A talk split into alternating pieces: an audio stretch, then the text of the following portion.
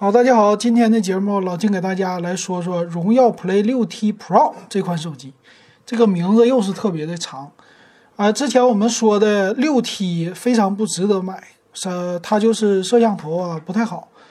那是看看这个 Pro 版到底怎么样啊？首先来说外观方面呢，这个 Pro 版其实就变了一个样子，它变的是那种直角的样子，做的就是比较的好看了。前面的屏幕呢是一个全面屏。然后一个打孔的摄像头呢，还在正中间，啊，这个种直角的呢，看起来非常的超薄，后边呢也很像苹果那种的设计。然后有两个摄像头，那看一看它这次的 Pro 版啊，到底好不好？那官方呢又是第一个介绍的，那二百五十六 G 大存储，八个 G 大内存，你这种机型啊，只要一看这儿，就发现它基本上没什么太好的技术，要不然别人家呀，第一个。要么是宣传拍照，要么是宣传我们家有那个大的一个充电啊，他家就不说。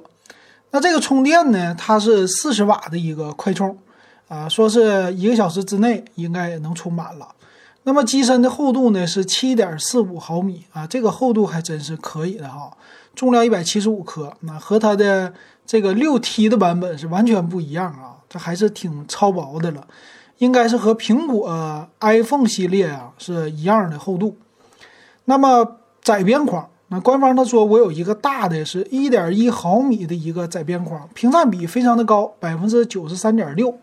啊，前置一个摄像头，九十赫兹刷新的屏幕，也能看到侧边呢有一个指纹解锁。嗯，这个看起来既视感还是挺好的啊。处理器呢用的是天玑八幺零处理器。这个天玑八幺零非常的入门啊，并不是太高啊，支持五 G 的网络。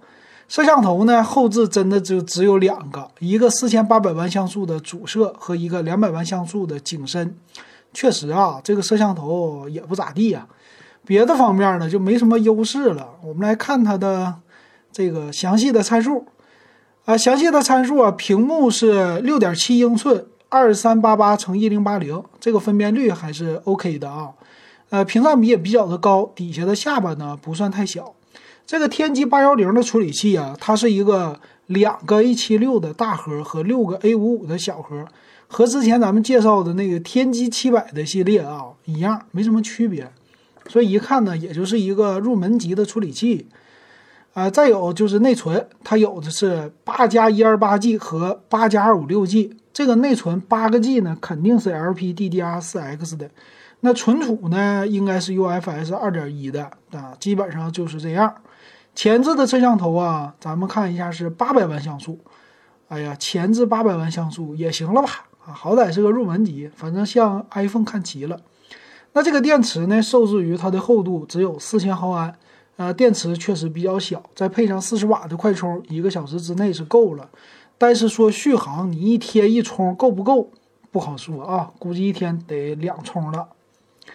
其他方面呢，双频的 WiFi 啊，蓝牙的是五点一，并没有五点二，并因为处理器就这样嘛。那也支持其他的一些方式啊，有这里有一个 h i s o n 的一个音效，那就是之前华为家的 Type C 的接口，还带三点五毫米耳机接口，也就是外置一些耳机可以。那看官方的售价吧。这官方售价不便宜啊！现在在官方只有一个版本，八加二五六的是一千五百九十九这么一个售价。这个售价跟谁比呀？官方说我现在再给你便宜点啊，一千五百四十九到手。八加二五六算是一个大顶配了啊，但是这个处理器呢和拍照呢都是它的一个弱项。但是呢，机身的优点，这个厚度啊。